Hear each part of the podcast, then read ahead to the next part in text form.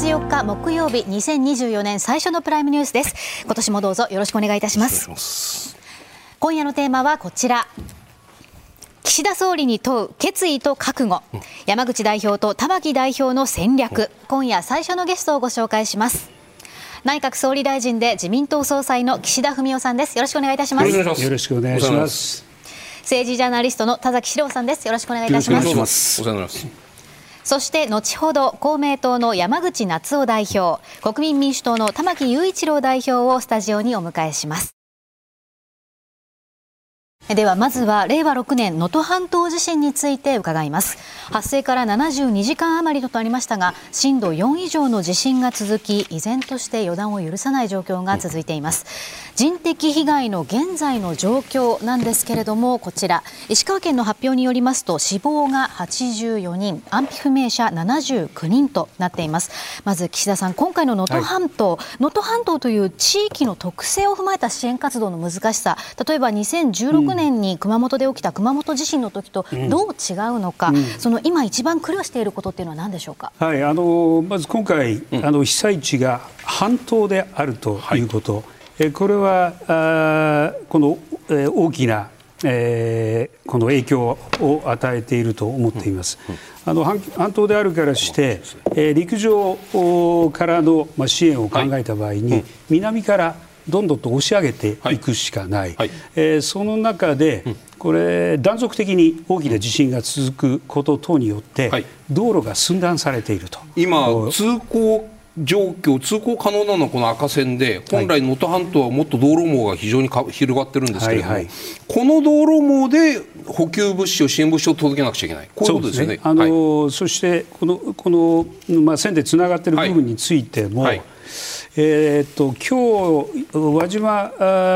のケースでいうと、はい、今日の2時にようやく大型車両が通れるまで、うん、えー、道路が拡大できたとか、うん。うん、まあ、大変な努力でなんとかこの物資の輸送路を確保しているということであり、そしてそれがために、はい、うんと回路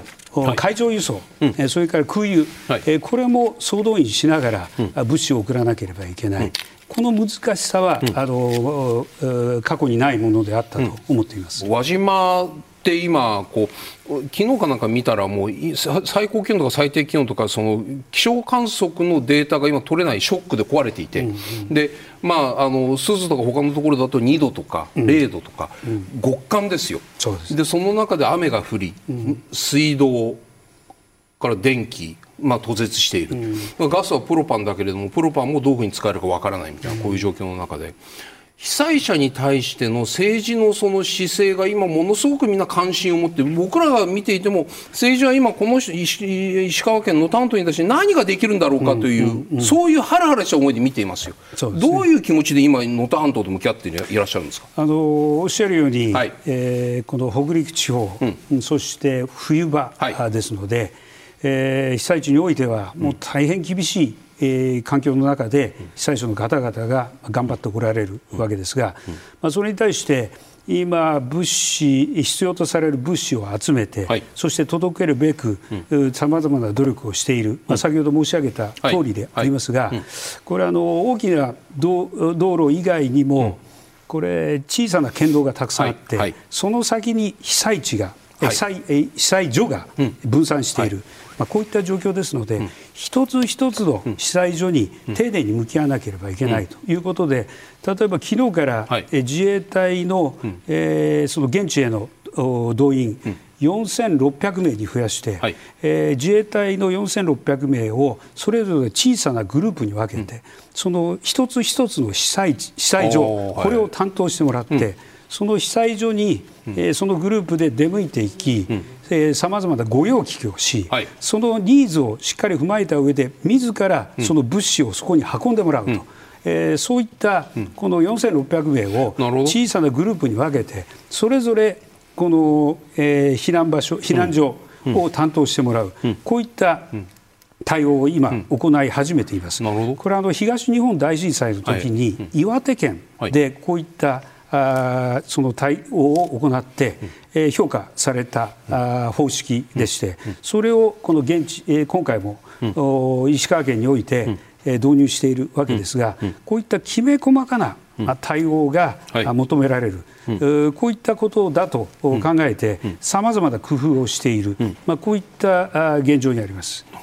一方、その今日記者会見で岸田さんがね、うん、その予備費の使用についてお話出て、うんはい、えー、っと熊本地震の23億円や豪雨対応時の20億円などと比較して倍近くになるというお話を話をされました。はい、でまあ、40億円規模の予備費がまあ、石川県能登半島に投入されるんだろうなというのが数字としてはこう出てくるんですけれども、うんまあ、なんかいろんなものを見てると40億円ポッチなのかという話が出てきていて例えば福島じゃなくてごめんなさい熊本の時には、熊本の時の政府の補正予算というのは7780億円の補正をバンと組んでるわけですよ、うん、まさか40億円で能登半島打ち止めってことじゃないですよね。どうもちょっとあの、発言の一部分だけを切り取って、はい、えー、報じておられるのではないかと思いますが。はい要はあの今日言ったのは、はい、たちまち発災後の、うん、この状況の中で、はい、プッシュ型で必要な物資を送り込む、はい、えそのための費用として、うん、予備費を確保したいということを申し上げました。この発災後の直後の、うんプッシュ型の支援ということにおいて、はい、熊本の、うん、熊本地震の時は23億円が、必要とされた、今回は先ほど言いましたように、この大変寒い、はい、季節でもありますし、うん、えー、そして地理的な特徴もありますので、うん、その倍以上の、うん、えー、予算は、求められる、はい、要するにプッシュ型のこの発災直後の支援において、うん、えー、それだけ必要だということを申し上げました、そしてその後、えー、7000、うん、7780億円、熊本の時はね、これは全体の,、のこの復興復旧の、お金ですので、えー、と今回については、うん、と令和5年度の、はい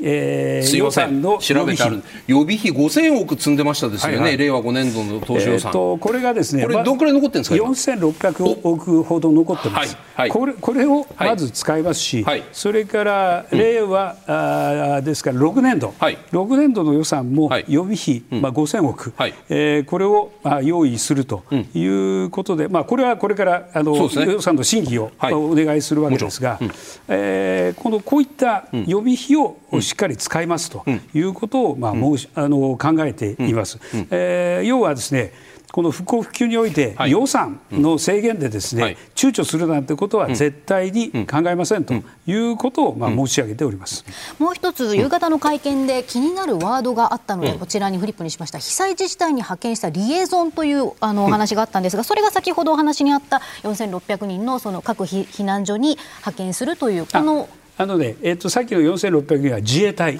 からの動員です。はい。はい、ですから、あとそれ以外にも、うん、えっと、消防関係で2000人の応援を全国から集めてますし、うん、警察も800人以上の、うん、えー、応援を集めています。それ以外に、中央省庁からですね、幹部級の職員をまず県庁に送り込んで、石川県庁。石川県庁に送り込んで、はい、えっと、まずあのトップはですね、えーと、古賀内閣府副大臣が務めていますが、はい、そのもとに各、うん、この府省から、はい、あ指定職級の、はい、えー、幹部を局長以上ぐらい、ね、送り込む。審議官幹部ですね、えー、そうですね、えー、送り込む、はい、えー、その、えー、とポイントは、うん、まあ、要は現地のニーズをしっかり把握するとともに、はい。うん自ら判断できる、うん、えー、こういったあの幹部級を送り込む、うん。えー、各府省からみんな送り込みますので、はい、えーえー、っと石川県庁において、うん、各府省の幹部級が集まる、はい、要はミニ霞が関を県庁に作ってしまうと、うん。うん、でそうするとそれを東京としっかり、はい、えー、連絡させることによって、えー、現地のニーズも、うん、えー、しっかり把握できますし、うん、判断も的確に迅速にできる、うん、えー、こういった体制を作る、えー、これが一つあります、はい、それから今は県ですが、えーと、はい、市や町、これを市や町に対しましても、えー、副市長級の、うん、えー、その国の職員を送り込んで、はい、えー、一つは市や町においては、職員が自ら被災者ですので、はい、これはあの今、厳しい環境の中で、うん、それはその十分にこの市や町の仕事、うん、えー、果たせるかどうか、はい、これはあの、大変厳しい状況にあります、ですから、そういった職員の皆さんを支援する意味が一つ、うん、そしてもう一つは、先ほど言った現地のニーズを把握するということが一つ、うん、そしてもう一つは自ら判断できる、うん、えー、こういった役割を果たす副市長級の、うん、えー、副市長ってつまり例えば総務省とか財務省とかで地方の役所にちょっと出向23年出向してる時があるじゃないですか、はいはいはい、その時に副市長級で行っていた人今霞が関にいる人をもう一回そうですね。言ってもらう。あの、えー、結果としては、はい、そういった経験を持った人間を優先的に送り込む。なるほど。まあこういったことはあ行っています。まあそういったことで、はい、このリエゾン、派遣したリエゾンというのは、うん、県やあるいは市町に対してそれぞれ、はい、えー、このうん必要とされる、うん、クラスの職員を送り込んでいる、うん、そういったことを説明した次第です。現地に行くことについては、どういう今お考えなんですか、はい、あの今あ、まずは、はい、この救命救助、はい、これが最優先、うん、えー、だということで、うん、えー、まあ、取り組んできました。はい、建物のまあ、破壊された建物のこの瓦礫の下に閉じ込められておられる方もおられる、こういった中ですから、救命救助が最優先だということで取り組み、まあ、それと並行して、まあ、生活や成り合いを支えるための物資、はい、えー、これを供給していく、うん、まあ、こういったことに向けて、うん、えー、取り組んでき、えー、ました。うん、あのまあ、こうした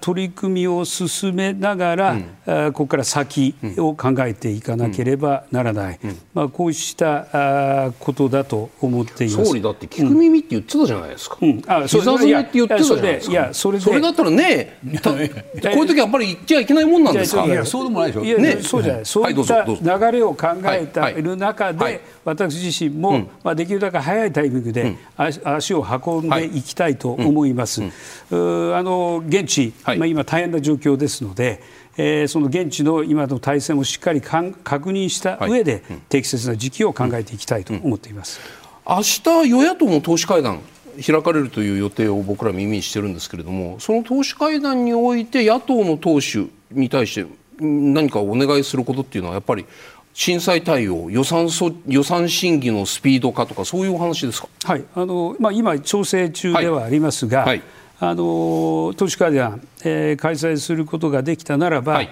あ先ほど言いました、うん、あの予備費を使うにあたっても閣議決定を、まあ、しなければなりませんし、はい、えー、こういったことについて、はい、えー、ご理解やご協力をいただくなど、うん、これからのこの震災対応について、はい、ぜひ協力をお願いする、うん、えー、こうしたお願いをさせていただきたいと思っています。田崎さん、この与野党党首会談、はい、ポイントはどこになるというふうにご覧になりますか、あの僕はこれ、非常にいいことだと思うんです、はい、あのこういう時に、うん、あの与野党があの話し合いながら、うん、あの対処していくというのを、むしろあの今回は官邸の方からあのおっしゃられたと思うんで、うん、えー、こういうパターンを定着させてほしいですね。えー今年2024年は世界各地で首脳クラスの選挙があるなど政治イベントが相次ぎます。主なスケジュール見てみますとこちら、まあ、ご覧のように世界中で選挙が予定されているんですよね。特に岸田さん、日本と同盟関係にあるアメリカの政治情勢と、その日本やまた国際情勢への影響、どうご覧になってますか？はい、あのまあ、今挙げていただいたように、はいえ主要国、うん、各国で、まあ、重要な国政選挙が行われます、うん、ここに出ていないのでもインドでも確か、はい、うんと総選挙がありますし、うん、まあ、ヨーロッパ各地、各国でも、まあ、選挙があります。えー、まさにこれから10年を決める年になるかもしれない、はい、まあ、こういったことが言われています、その中にあって日米関係ですが、これはあのーまあ、にアメリカ、まあ、大統領選挙が行われる、はいうん、アメリカの政治が、まあ、どうなるだろうか、はい。まあ、いろんなことが言われています、はい、その日米関係については、はい。はい、あの自民党あの共和党であれ、はい、民主党であれ、うんうん、これ、党派を超えて、日米関係は重要であると、こういうことについては、うん、えー、一致している、うん、えーと、共有できていると、うん、私我々は信じていますし、うんうん、でその一方、日本を,、をめぐる安全保障環境、これはあの引き続き勝ってないほど厳しい、安全保障環境にある、まあ、こういった時ですので、ぜひ日米の連携の重要性をしっかりと確認をして、より充実させなければならない、これが日本においても、またアメリカにおいても、あの外交における基本的なスタンスであると信じています。あのえー、昨年11月に、まあ、バイデン大統領から、あの国賓待遇で、えー、ぜひ訪米を、うん、してもらいたいという招待をはい、をもらいました、まだ今、時期は調整中でありますけれど、まあ、こうした訪米のタイミングも活活用しながら、この大事な年における日米関係、よりまあ進化させていきたいと、え思っています。岸田さんね、うん、スーパーチューズデーってアメリカ大統領選挙もそれぞれの共和民主、まあ、今日民主党はあんま関係ないか。共和党の中に来る大統領候補がっとこう流れができるタイミングがあるわけじゃないですか、それが終わってトランプ大統領候補がぐっと伸びてくるときにトランプさんと向き合いという意味じゃありません。ただし共和党はトランプ党の色がまさに強くなる、うん、そうするとじゃあ例えばイスラエルに対する姿勢とかウクライナに対する姿勢とか中国に対する姿勢とかアメリカがこれまでの姿勢を保てるかどうかというのがさらに難しくなるような気が僕らはしています。うん、でそのアメリカがトランプ党とバイデン党ということでまた先のような状態になってどうにもならなくなる心配が予算がどうなるという話が常にも常に出て続け出続けるわけで。そのアメリカとどう向き合うのかというのを我々は心配しているんですよ、うん、これはアメリカは、まあ、世界の平和と安定に大きな役割を果たし続けてはいるものの、はい、アメリカだけでこのインド太平洋をはじめですね、はい、えー、中東等の平,、のこの平和を、はいまあ、維持していく、うん、えー、これはなかなか難しいというのが現実であるとい。う、うまあ、あの多くの評価になっています。ですから日本としては先ほど言いました日米関係、はい、まあ、これをしっかり柱としつつも、うん、えー、昨年、まあ、このえー、進化させた日米韓ですとか、それから日米豪印、えー、クアッドという枠組みですとか、あの G7 の枠組みもありますし、こういった枠組みを通じて、アメリカにぜひともにこの世界の平和と安定に、えこの責任を果たしてもらうよう、これ、働きかけていく、仕向けていく、まあ、こういったことは大事だと思いますし、また今年は引き続き日本は国連の非常任、はい、安保理の非常任理事国を務めます、国連の枠組みを通じても、うん、このうんその地域や、うん、あるいは国際社会の平和と安定に、うん、えー、貢献できるような働きかけ、まあ、日本外交を進めていく、まあ、これが大事になってくると思っています。岸田さんは今日夕方の年頭会見を行ったんですけれどもそのポイントがこちらです。これ、過小ですけれども、政治刷新本部を来週立ち上げ、今月中に中間取りまとめを行い、自民党のガバナンスに反映させる。外部有識者の参加も得て、透明性の高い形で検討をしていく。そして必要があれば関連法案を提出するということなんですけれども、岸田さん、この政治刷新本部のメンバー、まあ、外部有識者の参加もということなんですが、これ、どういった方を想定しているのかということも含めて、メンバーですとか規模感など、どのようにお考えですか？はい、あのまず、えー、政治刷新本部については、はい、自民党の総裁直属の、う期間、えっと、79条期間とい。う言葉を使ってますが、はい。はい、えー、総裁直属の期間にしようと思っています。うん、えー、そして私自身、先頭に立って、うん、えー、この問題に取り組むと、うん、まあ、申し上げ続けてまいりましたので、はい、本部長は私が務めることを考えております。そしてその本部長を、うんえー、党四役、あるいは参議院の幹部等にしっかり支えていただく、この現執行部に、この本部長をしっかり支えていただく体制を、えー、考えております。そしてそれに加えて、えー、と若手、まあ、青年局や女性局を中心に、えー、事務局、事務総長以下の、えー、組織をえー、作ってそれを、はい、その幹部を支えてもらうとともに、うんうん、えー、ありますように外部有識者にも、うん、議論に参加してもらって、うん、えー、そしてより幅広い国民の声も吸い上げる、うん、こういったことを考えていきたいと思いますし、まあ、当然のことながら党内においても、はい、これ幅広く意見を聞かなければならない。まあ、そういったあ党の内外においてさまざまな声を聞きながら、うん、先ほど言いました幹部で、はい、えー、方針を取りまとめる、うん、そういった体制を考えています。あのー一部報道って、まあ、フジテレビなんですけどね、うん、最高顧問に菅さんという名前が出ていたんですけども、うん、総理経験者の方にも参加いただいて、上から対処交渉の指揮権を伺う、こんな感じでよろしいんですか？うん、はい。あのー総理経験者ということで、はい、えー、菅元総理、うん。はい、それから麻生副総裁、えー、2人には副総裁が、はい、最高顧問最高顧問、はい、2人には最高顧問を、おお願いしたいと思っています、うん、なるほど。その田崎さんこの夫人どうご覧になりますか、うん、あのー、非常にいい夫人だと思うんですけれども、要は何をやっていくかで,、であのー、これお金のことについては、まあ、あの透明化を図るっていうことを一つ言われてていて、はい、えー、パーティー券のあれを全部振り込みにしましょうみたいなされてる、ね、発表えー、でもう一つ言われているのがその派閥の在り方を言われているのが、うん、あのそこではその岸田さんは派閥って言わないで絶えず政策集団って言われるんですよね。はい、で政策集団って言われてそこではその政策を研鑽し、うん、そして若手を育成することが政策集団の狙いであると言われてるんですけれども。うんその点について言うとあの私たちの認識とちょっと違うんじゃないかと思うんです、うんうん、派閥っていうのはやっぱりあの総裁選を戦うための集団、はい、えー、権力闘争の集団だと思うんです、でそれがまあ政策集団っていうちょっと上辺を作るような感じがあって、それでいいんだろうかと、派閥そのものを否定されたりするんだろうかっていうのをちょっとご確認しておきたいなと思ったんですが、まさにその派閥を政策集団と呼ぶ、その意味合いは何だったかという原点に戻ることを考えなきゃいけないのではないか。と私は思っています。やはり政策をこの磨き、そして、えー、これ、まあ、党の役員というのは毎年のようにこう変わりますので、やはり派閥として若手を育成するという観点も重要な役割だったんではないかと、えー、思っています。ただ世の中的には、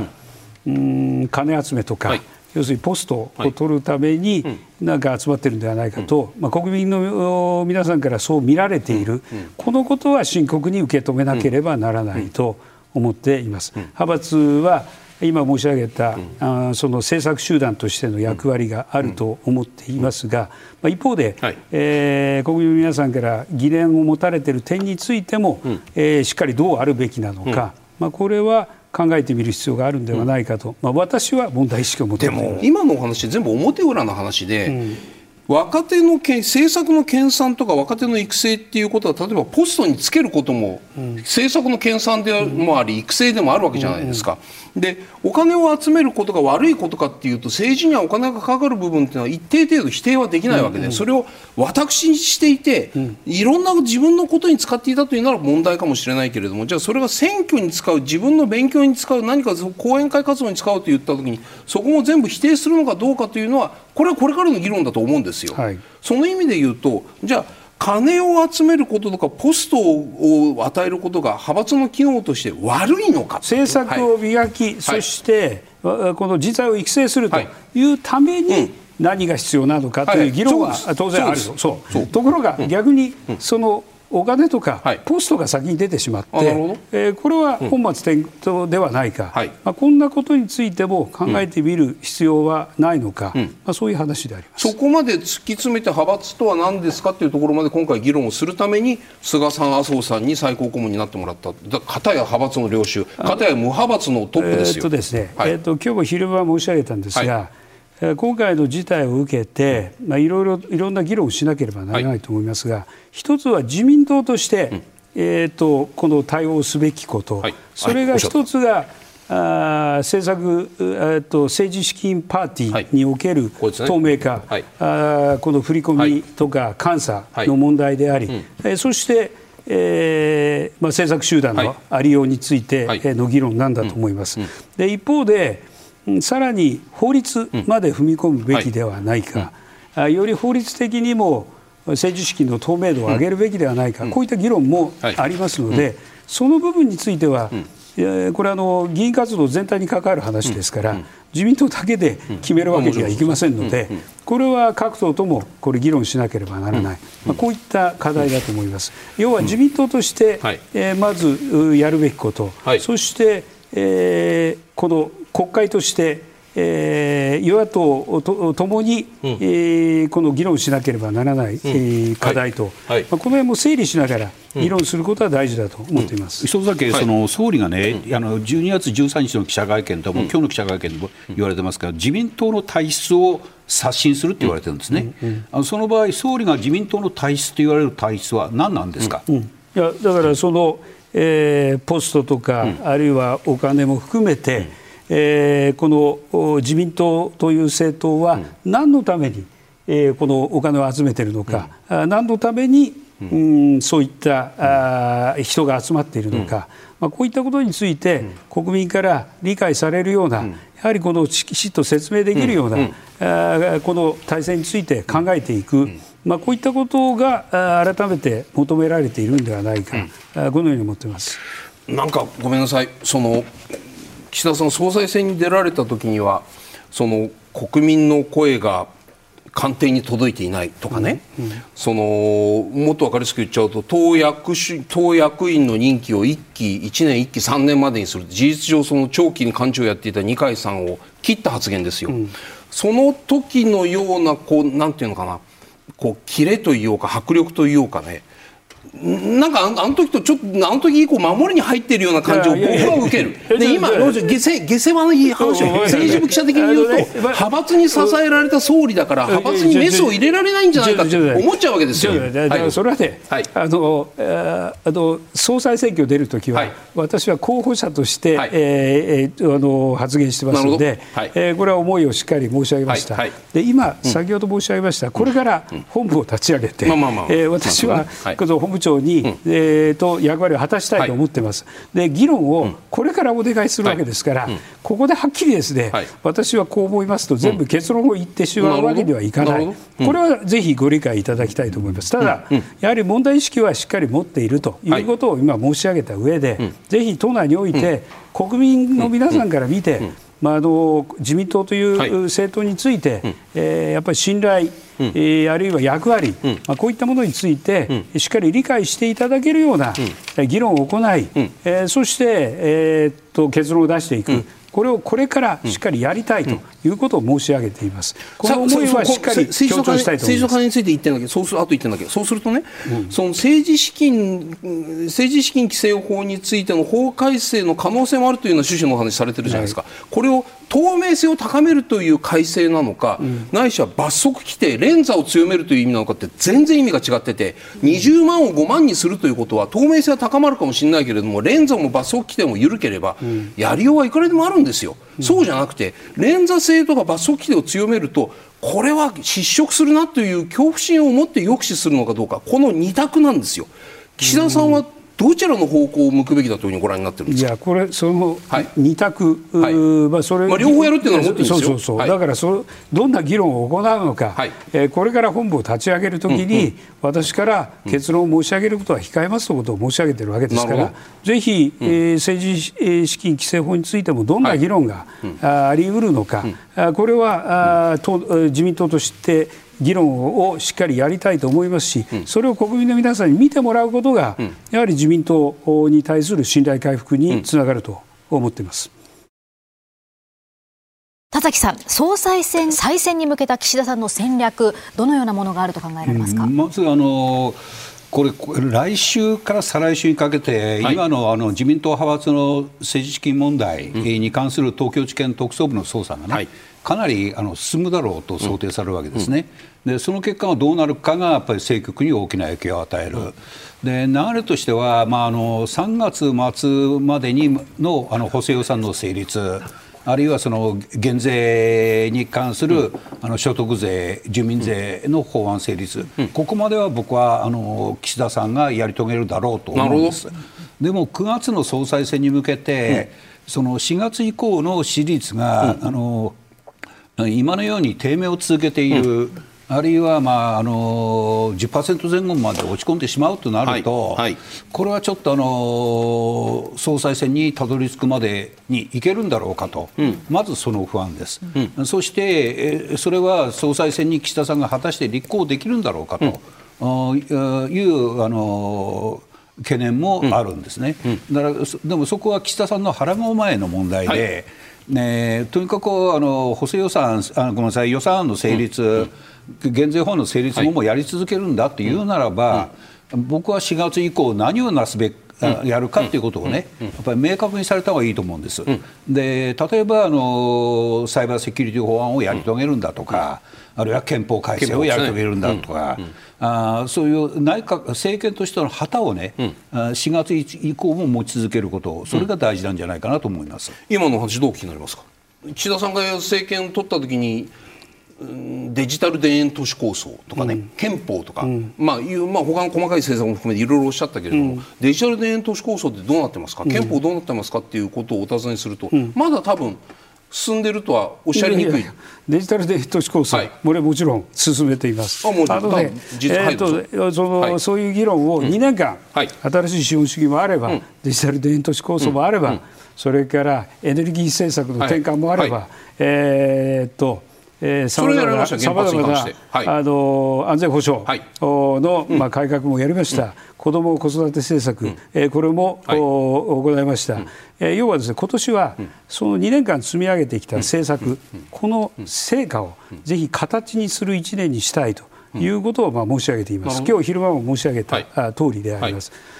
それがそれまずは先ほど言いました信頼回復、政治の信頼回復に取り組みますが、その上でこの2年間積み上げてきたさまざまな政策の成果、これを具体的な形にし、国民の皆さんに実感してもらう1年にしたいと思っています。ですからその一つの象徴が、まあ、賃上げ、であり、経済のこの最高であり、そして子ども・子育て政策も具体的に児童手当の拡充等、今年から動き始めますし、さまざまな政策の結果を出す、このことが何よりも重要だと思っています。やり残したことはないんですか？これがやこれをやり残してるからこれをやらないと総理を辞められないというこだわりの部分っていうのは何ですかってこういう意味です。いや今今や今言った政策、うん、結果を出し始めますが、はい、これは結果、うん、えー、これはこれからもどんどんとこれ積み上げていかなければならないと思います、はい、これで終わりということはないと思っています、うん、総裁を続けることによって自分のやりたかった政策がまだつあの途中までの部分がよりより完成度が高まるという認識は当然お持ちですよね、それはあ政策より磨き上げたいと思いますし、うん、結果を積み上げたいと思う、うん、まあ、これは当然のことだと思います。そのために総裁を続けたいという気持ち当然なるだろうというふうに僕らは思うわけですよ。9月で辞めたいと思うわけがないというふうに、えーと、ただ、うん、今、はい、今の現状を考えますときに、うん。はい、えー、田崎さんもおっしゃったように、まあ、今、大変、厳しい。厳しい、目が、はい、注がれている、まあ、そういった中でありますので、まずはすべてのうん土台であります、うん、この政治に対する信頼、はいはい、これを配布に努めたい、うん、その上で、先ほど言いました、はい、賃上げをはじめとする政策、うん、えー、新しい資本主義をはじめとするさまざまな政策、結果につなげて、うん、30年ぶりに日本の経済、えー、これ好循環に,、に持っていきたい。さまざまな政策、これを形として、えー、しっかり示すことにつなげていきたい。まあ、これに尽きると思っています。それをつきそれをしっかりと示すことによって、その先も、考えることができるかもしれませんが、今の時点においては、それに尽きると思ってます。それではここからのゲストをご紹介します、うん、公明党代表の山口夏夫さんです。よろしくお願いいたします、はい、よろしくお願いします。政治ジャーナリスト田崎史郎さんにも引き続き伺います。お願いいたします。まずは自民党の派閥と金問題について伺っていきたいと思います。改めてここまでに分かっていることをこちらで整理したいと思います。まず安倍派一部議員が販売ノルマ超過分を中抜きかということでまた不記載について違法性を認識していたか松野氏、萩生田氏、高木氏、西村氏、世耕氏、下村氏、塩谷氏に対して任意聴取が行われました。参議院議員には全額還流をしていたかということもあります。また二階派ですけれども派閥側がパーティー券の収入を一部不記載かという、この点もあります。山口さん自民党の派閥と金問題につきまして東京地検特捜部が強制捜査に入るまでの広がりとなったことまずどうご覧になってますか？えー、やはり全容をまず解明してもらいたいと思います、いろいろな疑いが報道されておりますけれども、うん、全容と個々の事実、これを明らかにすることが再発防止策を作る前提になると思いますので、うん、捜査の進展を期待したいと思います、そうすると、全容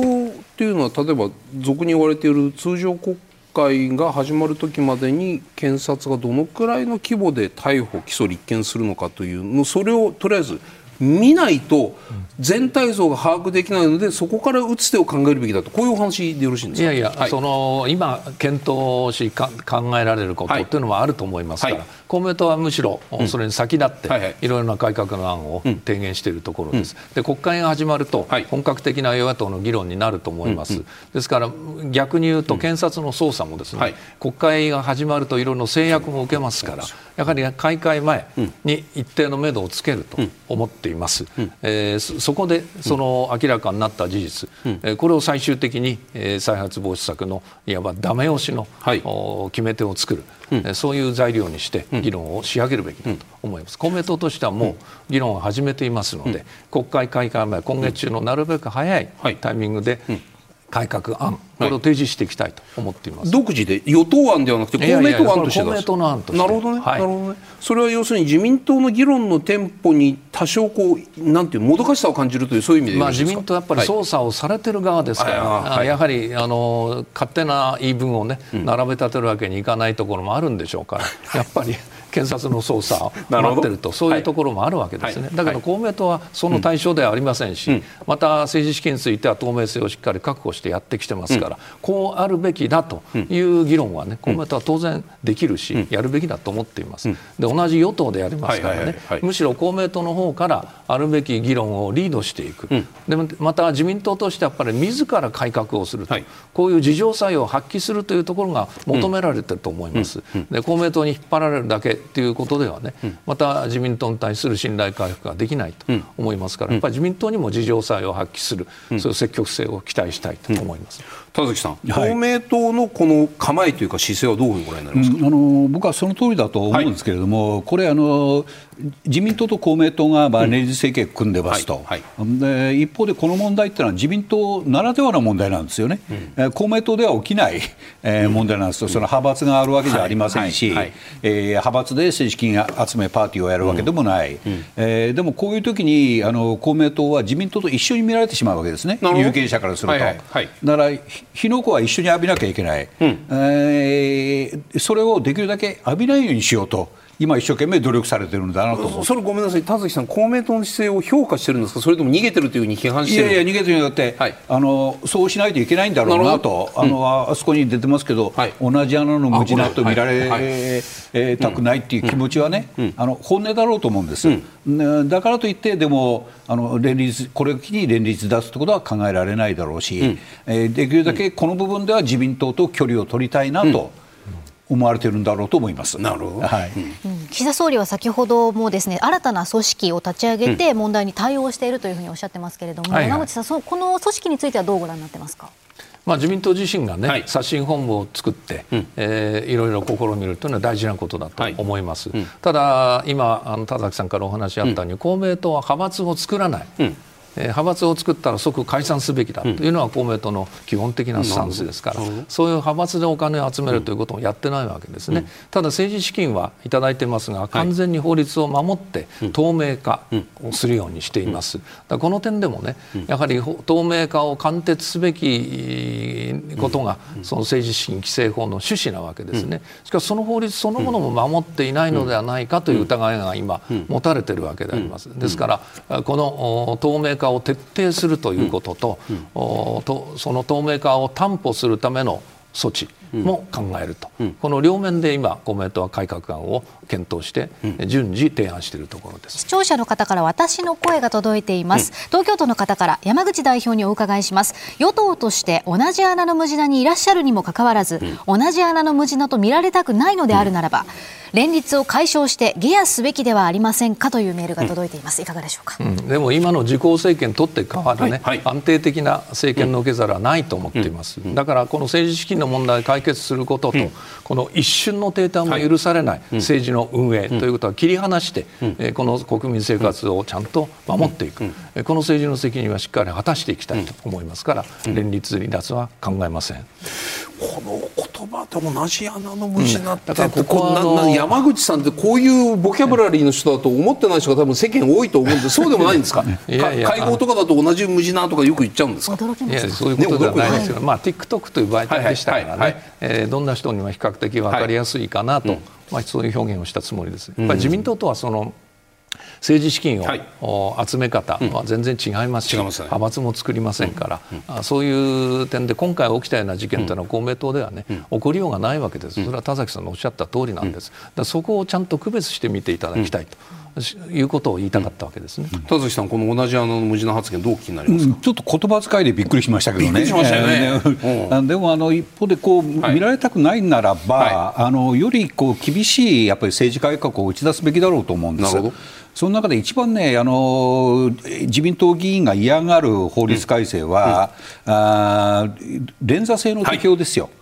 で公職選挙法であの連座制を適用したことによって、ずいぶん。やっぱり選挙違反が減ったわけですね。で今あの、政治資金規正法であのあくまでその政治資金規正報告書を出す責任は、ああの会計責任者である秘書の人なんです。はい。でその人が失敗を起こしたらあの議員も連座するというふうに法律改正するならば、かなり効果的だと思うんですけども、どうお考えになりますか？あの自民党は政治改革本部自らね、やっぱ透明性を確保するとか言ってきたわけだし、法律もそうなってるけど、あってもそれを守らなかった疑いがあるわけですね。だとすれば守らなかった場合にはこれだけ厳しい制裁を受けると。こういう改革とセットでやっていかないと、うん、どうせ違反したって何の制裁もないんだから、うん、へっちゃらだと、うん、こう思ってしまってはね、はいこれは同じことを繰り返すことになるわけですね、うん、その決め手はまあ罰則の強化であり、また連座性を強化するというのは一つの、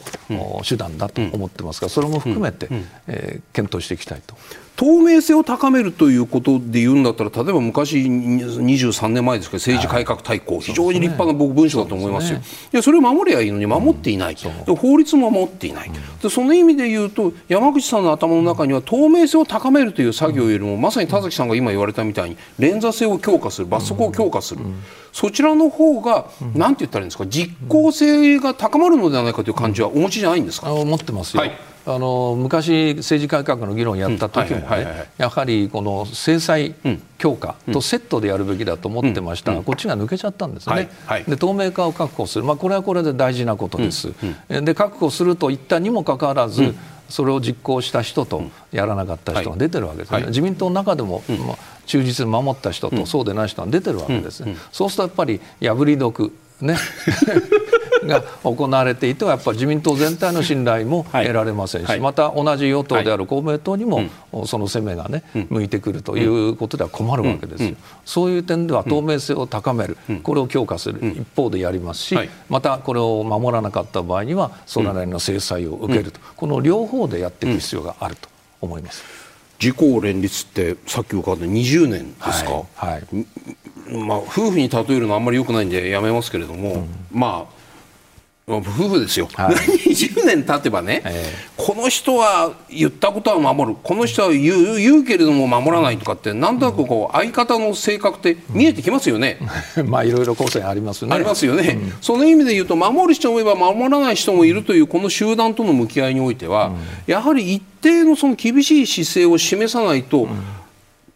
有党というかどう連立を組んでる党もじゃあそれを容認しているのかということになりかねないという危機感、うん、もちろんなりますね、はい、ですから今支持率が下がっている、はい、だけどここで選挙を仮にやれば、はい、これは同じ連立選挙協力をしながらやってるわけですから、はい、我々も、うん、まあその影響を受けるわけですね、はい、2009年に自公がゲアをしました、はい、あの時もやっぱり公明党の候補はね、大打撃を被った。小選挙区全部落選したんです。あ全部落ちたんです全部落選したんで8名ね、はい、その代表も当時の代表もいましたし幹事長もいました、元幹事長もみんな、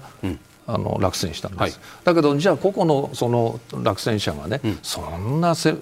悪いことを重ねていたのかというと、そんなことない。むしろいいことをやって誇りにさえ思っていた人が多かったと思いますね、それでもやっぱりその支持率の低さというものは共に被るわけです、だからこそ今回の場合もやっぱりあの国民の支持を得られるように改革をしっかりやって、で信頼を回復させて、えー、その後でなければ、その政治の信を問うということすらできないと、もろともに、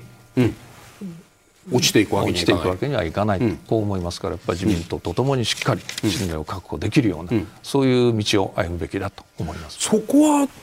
ごごめんなさい。自公の党首会談ってお昼ご飯一緒に召し上がったりするじゃないですか、はいはいはい、ああいう時に、まあ、ご飯食べながら岸田さんに対してそこまでこう、うん、なんていうか詰め寄るのはなかなか雰囲気として難しいのかもしれませんけれども、うん、いやまあ率直な話しますよね、はいはい、うん例えば明日党首会談をやりますけど、はい、まあ今日そういう連絡を受けましたけどもね、うん、やっぱり厳しい姿勢で臨まないと、うん、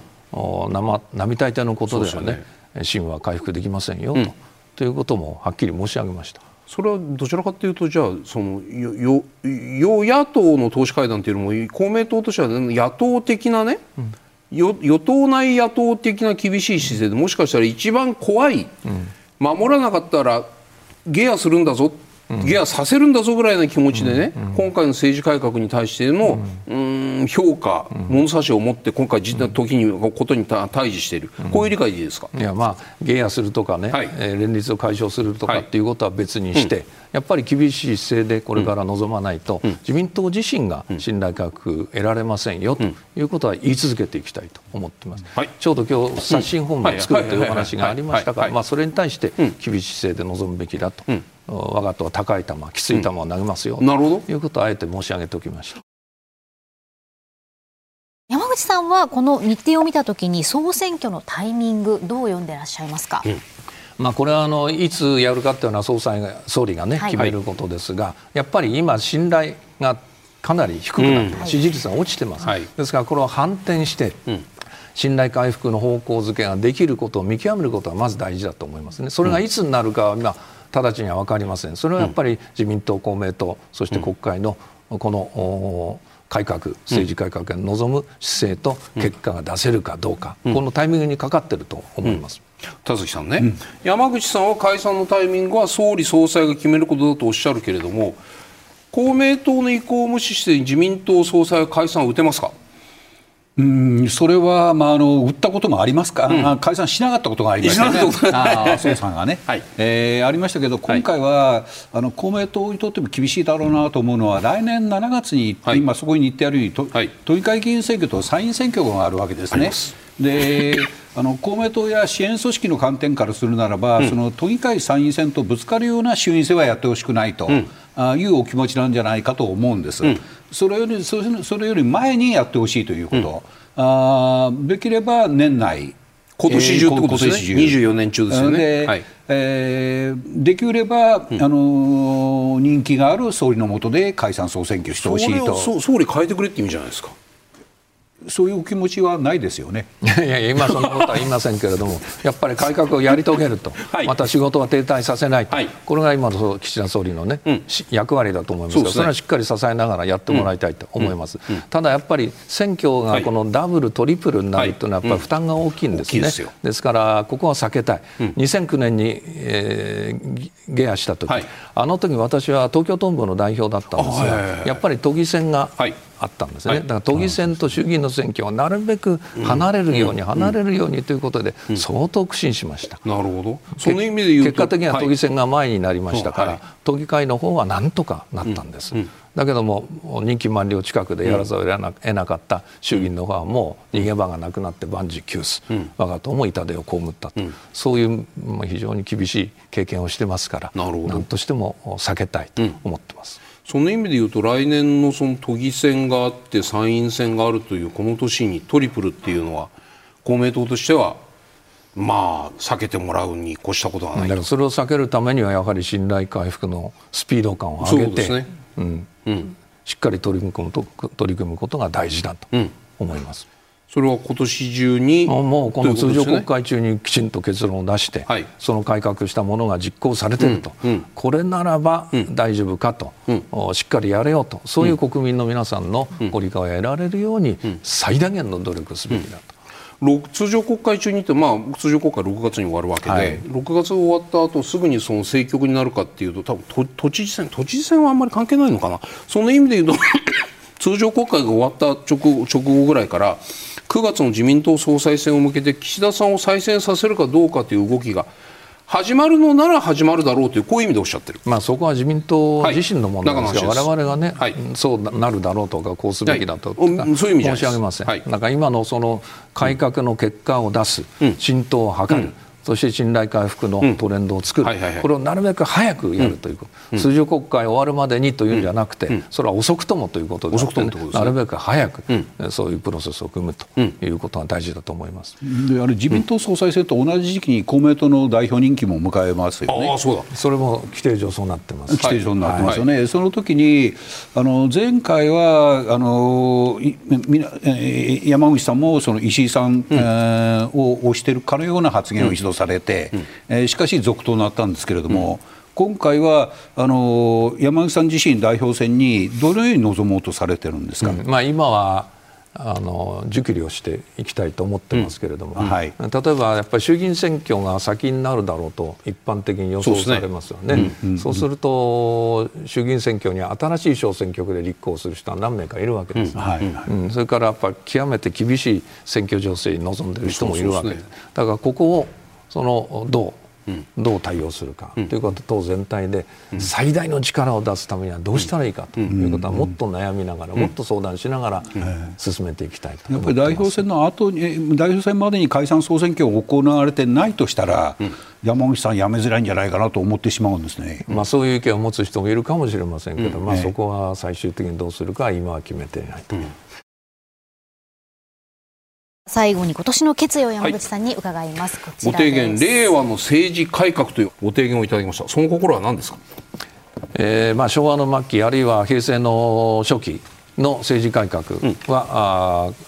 そのままね、はい、実現されていないと思いますので、うんはい、今日出てきた問題を見つめ直して、うん、この令和の、うん、比較的、ね、年年の早い時期にですね、大きな政治改革を実現すべきだと、こう思ってます、それをやらずして、国民の信頼回復はありえないと、そういう決意で臨んでおります。あの例えば下品でごめんなさい。自民党がひいひい言うような政治改革をやってみせるという言葉意味だと僕は理解しました。よろしいですか？いやまあこっちから積極的に提案していきますから、うん、自民党も自浄能力を発揮する発揮する、うん、そういう覚悟で腹を持って臨んでいただきたいと、うん、こう思います。そうすると先ほど岸田さんが言った党の刷新本部その仕上がり具合、はい、出玉どんなのが出てくるのか、はい、一方公明党はこういう玉を持ってるぞ、はい、このその手合わせの瞬間っていうのはかなりどっちが先に出すかもにもよるんですけど緊張しますよね、まああの、はい、こういう改革っていうのはね、はい、制度はどの政党にもね、うん、関わってくることですから、はい、やっぱり自公でしっかり議論もしますけれども、うん、やっぱり野党も、お含めてね、うん、このきちんとした合意ができることは望ましいと思ってます。野党が政権交代と叫ぶならば、はいはい、野党もちゃんと現現実的な、ね、改革案を出して、合意形成に、えー、臨むべきだと、こう思ってます、はい、本日山口さんのご出演ここまでとなります。どうもありがとうございました。ありがとうございました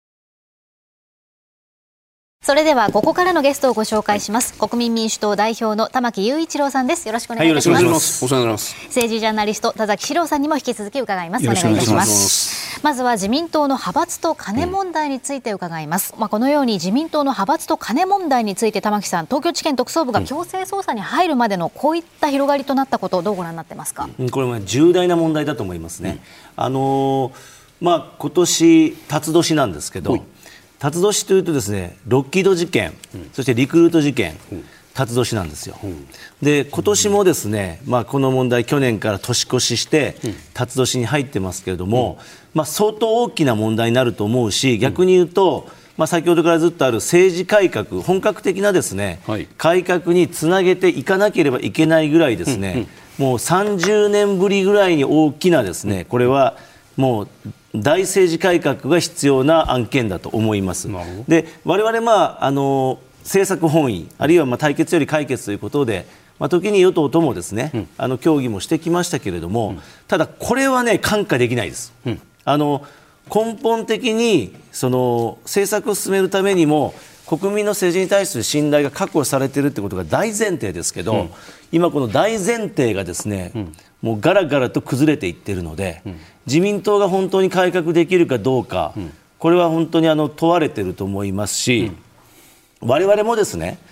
あのやはりここの改革がきちんとできない自民党とは付き合えなくなると思います。うん。うん、で、うん、あの今、我が党もすでに政治改革本部で、まあ、古川元久さんが、はい、えー、本部長になって政治改革いくつかまとめてますけれども、はい、まあ、例えばですね、あのーやっぱり会計責任者だけが問われるというやり方自体がやっぱりいろんなことを甘くしていくので、うん、やっぱり本人も処罰の対象とすると、うん、まあ、連座制のような制度をやっぱり入れるべきだということと、もう一つは、これ、まあ日本大学、名前出して申し訳ないんですが、私学助成法は第5条にですね、対象の学校が不正を犯したりですね管理がちゃんとできないときには、私学助成金を減額することができるって規定があるんですよ。はいでも政党助成法にはですね いくら受ける政党が 組織的に悪いことしようが何しようがですね、全額振り込まれるんですよ。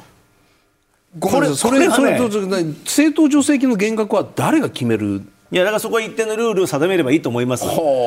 のただこれはね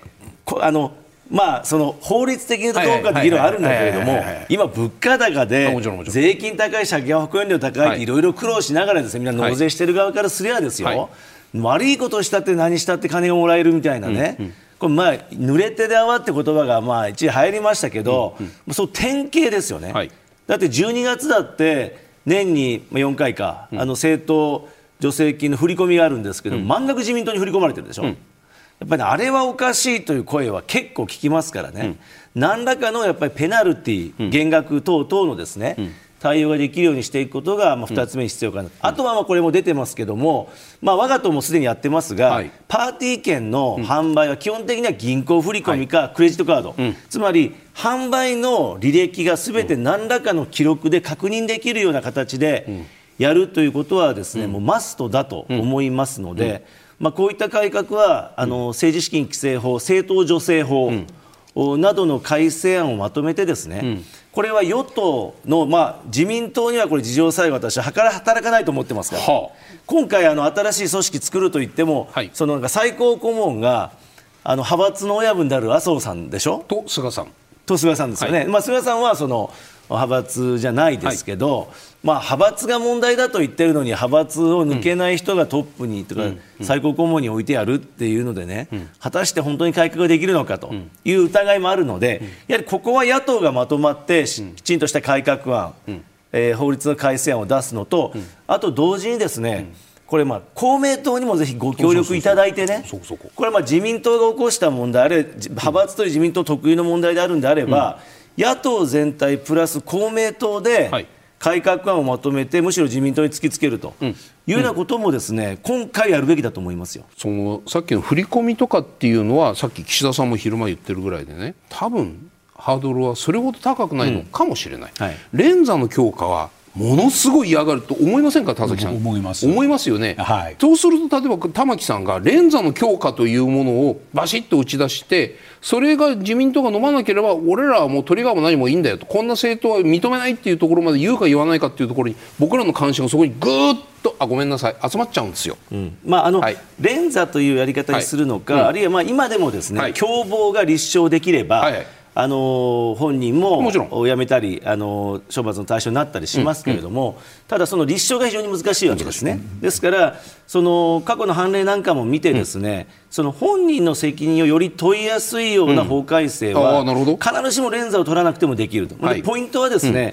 会計責任者だけトカゲの尻尾切りにしてしまわないように、どうやってですね本人にもきちんと責任が及ぶようにするのかと。いうことが本質的なので、うん、そこはちょっとやり方をいろいろ我々としても今、検討してますので、うん、はい、いずれにしてもあのトカゲの尻尾切りで逃げないようなですね、うん、えー、改革は必要だと思います。田崎さん。あのね、あの感化できないとか、はい、今日のき、うん、あのお話聞いてて、非常にすっきりはしてるんですね、うん、玉木さんのお考え。うん、えー、じゃあ、トリガーの競技なんかやらない方がいいんじゃないかと、そこまでおっしゃるならば。なるほど、うんあのただ、ですね、はい、この政策の話はもうこれはもう2年前からずっとやってきて、たまたまですね、うん、えー、まあ政調会長が萩生田さんが辞められて、はい。えー、それで新しい政調会になりましたけれども、はい、これはもう国民との約束です。うん、ですから我々としてはですね、うん、あの自民党、公明党さんと3党協議ずっとやってきましたし、うん、かつ、まあ、一旦補助金という形になって、はい、まあ、6.2兆円ものお金を使ってやること、そしてそのことの弊害もですね会計検査院や、えー、また財務省からも指摘をされている中でですね、これは出口戦略の一環としてやはり取って配る補助金ではなくて、うん、減税に変えていくべきだということは予算委員会で私は申し上げた、うん、でこれをぜひ総理もやろうということをおっしゃったわけですから、政策は政策としてしっかり進めていきたい。ただ、いつまでもだらだらやるつもりはなくて、えー、これはもう法改正を伴いかつ来年の春以降対応するのであればですね、まあ、間もなく始まる通常国会。来年の春？あ来年あ今年の春ですね、今年の春,、はいはい、今年の春でも補助金切れますから、はいはい、あのいずれにしてもその先の対応がないわけですから、うん。はい、えこれを、まあ、トリガーの発動ということでやるのであれば、ですね、うん。うん、えー、まあ、2月中には必要な法案を出さないと、お事実上、年度内に成立させることが必要ですから、そうなると、まあ、通常国会の開会ぐらいまでにはですね、うん、えー、やっぱり一定の方向性、中身を決めないと、うん。できませんので、我々としてもだらだらと協議をするつもりはありません。あの立憲民主党との関係とか、はい、立憲民主党と共産党がまあ協力し合っている関係、うん。うん、そこに国民民主党も乗ってかれるわけですか。うん乗りません。で私はずっと泉さんにも申し上げているのはね、うん、今回、まあ、泉さんもあの急に政権交代という言葉も出し始めて野党全体でまとまればいい、私は一つの考えだと思います、はい、ただそのこういう、まあ、正式規正法の見直しで、うん。はい、えー、力を合わせていくのはこれは別に国会でやればいいわけであって、うん、あのむしろ本当に政権を目指すのであればね、国家運営の根幹に関わるような安保政策、うんエネルギー政策、うん、憲法についてどう考えるんだと、うん、でここは基本的に合わせましょうと、で合うんであればいくらでもですねいろんな協力の展開は可能なんです、でそのことはずっとそのメッセージは出し続けてるし、よってもってそうじゃない共産党との関係は一定の距離と整理をしてくださいと。これはまあ連合からもそういうメッセージが出てるはずですけれども、われわれは同じことをまあずっと言い続けてきた、でそれができればですね、かなり野党間で、これは場合によっては維新も含めていろんなことが可能だと思うんですが、それをしないがばっかりにですね、非常に今こう野党が何かをやっていく時の選択肢が非常に狭くて、既存のですね、まあ、かつての野党の枠組みしか国民もイメージしないので、期待が集まらないんだと思います、冒頭の話だと自民党以外の公明も含めた野党、まあ、主な野党4党と公明党も含めたことでのその協議体政治改革政治と金の問題に関するラウンドテーブルみたいなこんなお話のイメージ、はい、あの国会ではですね、はい、そういったその今の与野党を超えた協力っていうのも、はい。うん、ぜひこれやっていくべきだと思いますし、うん、今回、まあ自民党を震源地とする、はい、まあ、大きな政治的な問題ですから、うん、えー、むしろ自民党以外の各党が集まって本格的な改革案を作りまたそれを自民党にぶつけていくということは意味があると思いますね。ただじゃああのそうやってやったからといってじゃあその自民党を除くすべての政党で政権を今すぐ作るかというとそういう話はないそれはまた別の話だということです。いずれにしても、あの基本的な政策の一致なくして政権を共にすることは難しいということです。玉木さん、12月の放送でもまあお伺いをしたんですが、はい、派閥のと金の問題が広がる中で、改めて総選挙のタイミングはどう読んでいらっしゃいますか、うん。まあ、あの公明党さん、先ほど山口代表の話も聞いてたんですけど、うん、山口代表は岸田総理ではやりたくない感じでしたか、ね、に聞こえました？に聞こえたんです聞こえなんとかそういう感じ雰囲気聞こえ直すよね。だから僕は反町さんが通常いや違う。田崎さんがねいやいや そういうことじゃなくて通常国会が終わるまでに何らかのそのしっかりとしたこの上昇反転上昇の機運を見せてくれないとっていうこういう言い方だったんですよね。うんうんうんまあ、なかなか正直言ってですね、はい、今の状況で選挙をするっていうのは、うんあの難しいのかなという感じはしますね。あのかといってでも公明党さんは来年の選挙は総選挙は嫌だという。いやでも、はい、来年のそのもしですよ、はい、その自民党総裁が変わって、うん、えー、まあ何らかの形で岸田総理が区切りをつけてですね、はいはい、でまた例のその全国行脚をですね自民党総裁選ね。そうそう、はいはい、で大騒ぎをしてそのまま解散総選挙という戦略は十分あり得るのではないかと。総裁選直後の解散、はい、9月10月ね。そうですね、はい、そうすると、はい、その次の年の、はい。えー、都議会選挙とは十分時間が取れますしありますね、ね、まあ、その意味ではあの今年の、うん、9月以降と、うん、秋というのはですね、うん、まあ、十分仮に、まあ、あの岸田総裁が再選されたとしても、可能性としてはあるんではないのかなという気がしますね。いずれにしてもじゃあその総裁9月の総裁選前の解散は岸田さんからは仕掛けないし岸田卸も自民党内には起こらないだろうとこういうふうに見ているという意味になりますよね今の話は、まあ、よくあの予算の成立を引き換えにというような話がありますけど、ね、私はねあれあんまりイメージができないんですね。あのまああの結局まあ数の力で、うん、あの押し切れますし、うん、えー、あとも何といってもその自民党の今の岸田総裁を下ろして取って代わろうというですね、うん、えー、まあ具体的な勢力が見当たらないという意味では。でももう逆のぶぶっちゃけた話しちゃうとですね玉木さんね。野党にしてみたら新総裁で例えば国民的人気がめちゃくちゃ高い人が新総裁になって解散やられるのは最悪のシナリオですよね。違いますか？いやあのまあ実際にですね、うん。あの私はその甘くないので、はい、その今、岸田さんの支持率が下がってるから、うん、いや野党有利だって よく言う人がいるんですけど、うん、そんな変えるので、うん、だからそのそね、不利な時に選挙するわけないんですね。